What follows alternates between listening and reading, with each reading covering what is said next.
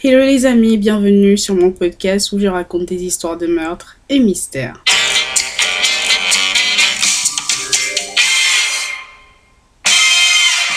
Pour les nouveaux, bienvenue, je m'appelle Osnel et je suis là tous les mercredis et les samedis pour vous raconter les histoires les plus sordides, les histoires les plus what the fuck qui existent dans ce monde. Alors petit disclaimer avant de commencer, je tiens à vous rappeler que ce contenu s'adresse à un public averti, ce contenu est déconseillé au moins de 12 ans. Alors ne vous inquiétez pas si vous trouvez que ma voix est un peu bizarre aujourd'hui, c'est tout simplement parce que je suis un peu malade, donc euh, ça va pas euh, super bien, mais bon c'est pas non plus euh, de dingue parce que je suis vacciné contre euh, la grippe. Donc forcément, je ne fais pas une forme euh, grave comme j'ai l'habitude de le faire. Euh, donc ne vous inquiétez pas, je vais, je vais survivre à ça tout simplement. Tout va bien se passer. Alors aujourd'hui, nous allons parler d'une histoire qui a commencé à la télé et qui s'est terminée en véritable bain de sang. Nous allons donc parler de Scott Amajor et de sa mort tragique. Scott est né le 26 janvier 1963 à Pittsburgh, en Pennsylvanie, et il est décédé le 9 mars 1995 à Lake Orion, dans le Michigan. Son père travaillait comme euh, semi-remorqueur, je sais pas comment le dire autrement du coup, et sa mère était une femme au foyer. En 1968, la famille emménage euh, dans le Michigan, et deux ans après, les parents se séparent. Je pense que l'emménagement dans le Michigan, c'était tout simplement pour prendre un nouveau départ et se donner une nouvelle chance, mais ça n'a tout simplement pas fonctionné, donc les parents se sont en effet séparés. Alors après le divorce des parents, les enfants vont vivre avec leur père euh, pour une raison que je n'ai pas réussi à trouver. Mais euh, à 17 ans, Scott, euh, qui n'aimait pas du tout le lycée, va quitter du coup l'école et il va s'engager dans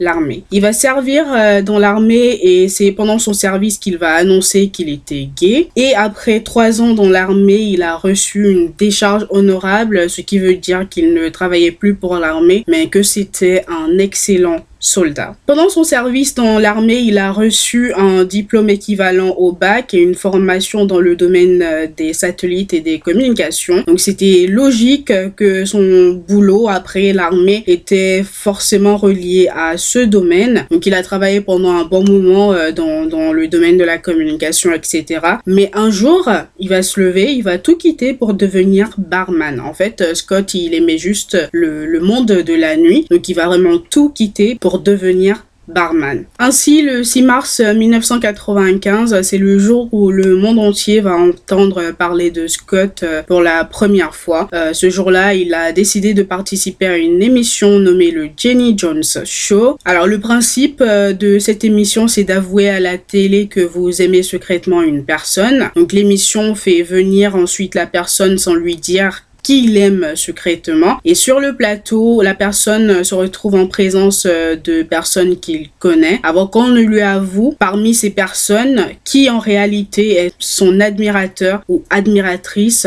secrète. Scott arrive donc euh, dans l'émission et avoue avoir des sentiments pour un beau jeune homme de son quartier. Cette personne s'appelle Jonathan Alors, l'animatrice euh, de l'émission, dans l'optique euh, de faire euh, de l'audience, parce qu'à l'époque, c'était en fait la guerre des, des, émissions, tout simplement à la télé, elle poussait les gens qui, qui venaient avouer leur, leur doux secret en quelque sorte à dévoiler leurs fantasmes les plus dark sur les gens qu'ils aiment en, en, secret. Donc, Scott va partager sur le plateau quelques fantasmes. Puis après ça, Jonathan a été invité à les rejoindre sur le plateau. Alors Jonathan, qui ne savait pas qu'il aimait secrètement, se retrouve sur le plateau avec des gens qu'il connaît, y compris Scott. Au début, il était tout souriant car il pensait que c'était l'une de ses connaissances euh, femelles qui était sur le plateau qui était la fameuse personne. Mais en fait, il va tout de suite ravaler son sourire quand on va lui annoncer que c'est Scott. Et on pouvait voir en fait sur son visage qu'il était embarrassé, limite en colère, car pour lui en fait c'était une sorte euh, d'humiliation. Mais il va du coup se remettre en fait à, rire euh, nerveusement. Puis l'animatrice euh, va lui demander ce, ce qu'il en pensait. Et là, il va dire qu'il est définitivement hétérosexuel et que ce genre de relation ne l'intéresse pas. Donc à la fin de l'émission, chacun rentre chez lui et voilà, c'est la fin. Non, je rigole.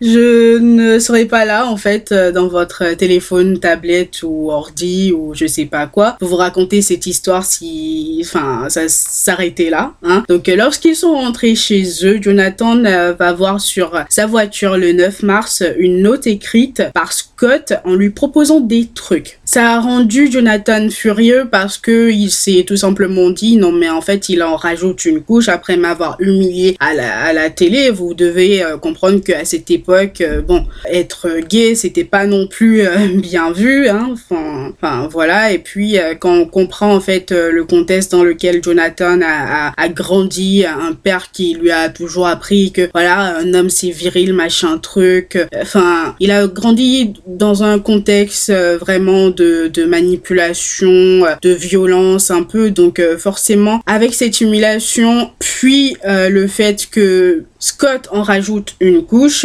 bah Jonathan était tout simplement furieux. Il est ensuite immédiatement allé retirer de l'argent et il a acheté une arme à feu avec euh, cet argent. Puis il s'est rendu chez Scott et lui a demandé si c'était bien lui qui avait laissé ce mot sur sa voiture. Et apparemment, selon Jonathan, Scott euh, a répondu avec un sourire. Donc euh, Jonathan est retourné à son véhicule, il a pris l'arme et a tiré sur Scott deux fois à la poitrine. Donc Scott est décédé sur le coup. Hein. Puis Jonathan est parti, il est allé euh, à, une cabine euh, pour appeler. Il a appelé le 911 pour avouer qu'il venait de tuer quelqu'un. Il a ensuite euh, donné l'adresse, euh, tous les renseignements, l'adresse euh, de la victime, donc de Scott, et il leur a dit où il était et il, il a attendu en fait la police pour qu'ils viennent l'arrêter. Alors après tout ça, le procureur va décider de le poursuivre en justice pour meurtre au second degré. Je vous rappelle que tu es poursuivi en justice pour meurtre au second degré quand ce que tu as fait n'était pas vraiment prémédité T'as pas tout planifié. En fait, il a juste réagi face à, à aux mots en fait euh, que que Scott a laissé en fait sur sa voiture. Donc, c'était pas. Enfin, quand on prend le contexte, on comprend que c'était pas vraiment vraiment prémédité. Donc, euh, à son procès, ses avocats vont se baser, euh, ils vont baser leur défense sur le fait que Jonathan souffrait de dépression et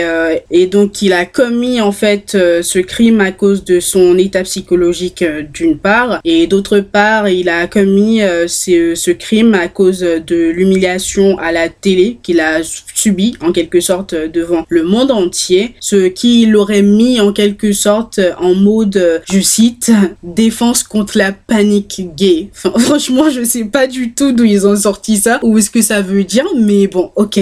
Alors, ce que moi je comprends d'après le, le truc euh, défense contre la panique gay, c'est tout simplement qu'on le prenne pour quelque chose qu'il n'est pas. Enfin, je sais pas, mais en tout cas, c'est ce que moi, je comprends. Donc, euh, suite à son procès en 1996, il sera reconnu coupable de meurtre au second degré et il va recevoir une peine allant de 25 ans à 50 ans de prison. Puis, il va euh, immédiatement faire appel et sera déclaré coupable encore une fois pour meurtre au second degré et va recevoir en fait la même peine de, de prison. Alors, si vous vous euh, posez la question, il a été libéré sous condition en 2017 et en fait, on en sait peu euh, sur lui, voire euh, pratiquement rien du tout. J'ai pas trouvé d'informations sur lui. Et euh, néanmoins, en 1999, les parents de Scott avaient décidé de poursuivre en justice l'émission à cause de la méthode utilisée qui aurait causé le décès de leur fils. Personnellement, je pense que c'est stupide de leur part parce que leur fils savait comment l'émission fonctionne. C'est lui qui a pris la décision d'y aller et de déclarer à Scott euh, qu'il l'aimait. C'est encore lui qui a fait le choix de laisser ce mot sur la, voiture de Scott. Il a mené toutes ses actions en tant qu'adulte. Je ne dis pas en fait qu'il euh, méritait de mourir. Non, non, non du tout. Euh, c'est horrible de mourir euh, pour ça, pour si, si peu. Hein. Mais euh, c'est pas l'émission qui a forcé Scott à venir ou, à s'inscrire. C'est pas l'émission qui lui a dit de, de, de, transgresser le refus de Jonathan et, et en fait de lui laisser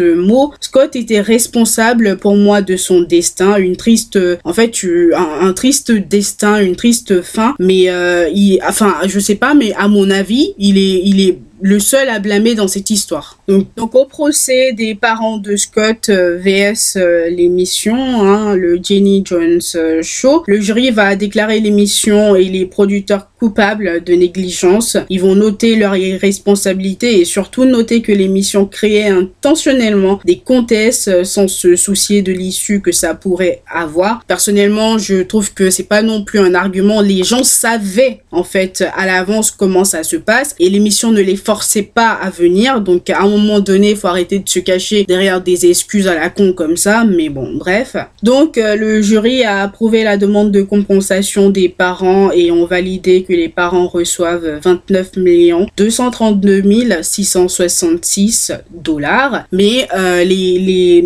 les, responsables, les producteurs euh, de l'émission vont immédiatement faire appel de cette décision. Et la nouvelle décision, en fait, a rejeté le verdict du précédent procès. Donc les parents de Scott n'ont rien reçu au final. Puis ils ont ils, ont pas lâché l'affaire. Ils ont décidé d'aller à la Cour suprême avec l'histoire, mais la Cour suprême a refusé catégoriquement leur demande. Et donc euh, voilà, c'est la fin de cette histoire. Enfin, très triste, très très triste. Enfin, Scott euh, ne, méritait pas de mourir pour si mais enfin franchement le geste de, Jonathan, euh, d'une part je, le comprends, mais d'autre part je, je, ne comprends pas. Donc bon, bref, euh, c'est juste triste que quelqu'un ait perdu la vie euh, vraiment pour si peu, quoi. C'est malheureux, vraiment malheureux. Je sais pas ce que vous pensez de cette histoire, mais moi je vais m'arrêter là. je vais aller me reposer un peu. Alors on se retrouve une prochaine fois pour une nouvelle histoire. En attendant, je vous souhaite euh, une bonne journée, une bonne soirée, etc., etc. Portez-vous bien et faites de bons choix. Bye guys.